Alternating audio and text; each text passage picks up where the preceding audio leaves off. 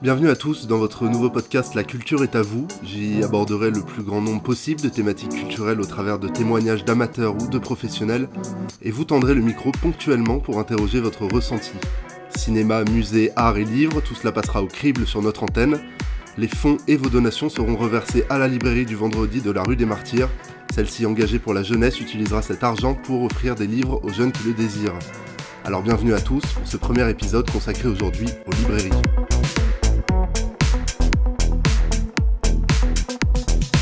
Les librairies. Il semble important de revenir sur celles qui sont devenues essentielles pendant le confinement. Alors même qu'elles étaient considérées comme les commerces les plus fragiles en France, la crise sanitaire qui dure depuis mars 2020 les a ébranlées.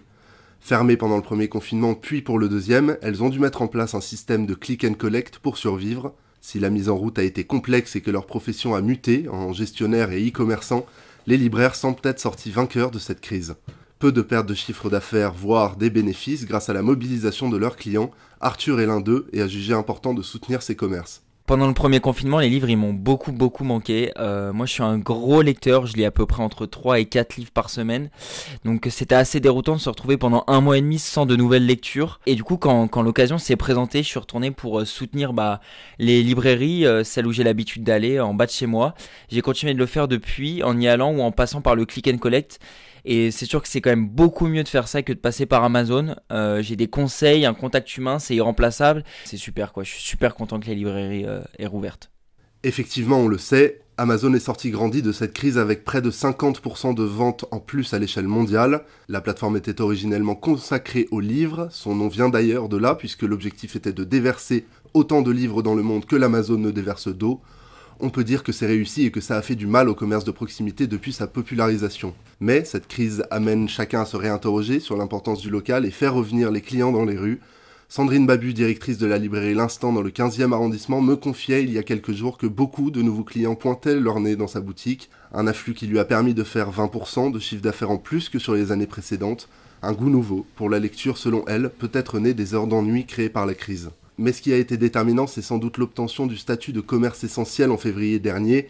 La mobilisation des clients, des syndicats et des libraires a permis leur ouverture lors du troisième confinement et surtout une reconnaissance concrète pour le métier. Jean Villard disait du théâtre qu'il était une nourriture aussi essentielle à la vie que le pain et l'eau, et c'est aujourd'hui vrai pour la lecture. Le syndicat de la librairie française confirme que cette mobilisation a entre autres permis une faible chute du chiffre d'affaires moyen de ces 368 établissements, 3,3% en moins précisément. C'est peu comparé à la catastrophe qui était annoncée. Peu aussi par rapport aux autres domaines indépendants de la culture comme les cinémas, les musées ou les scènes musicales. On doit avoir une pensée aussi pour les bouquinistes parisiens qui ont obtenu ce statut de commerce essentiel, mais pour qui la situation demeure critique. C'est près de deux boîtes vertes sur trois qui ont fermé le long des quais définitivement pendant le Covid et qui attendent toujours des repreneurs.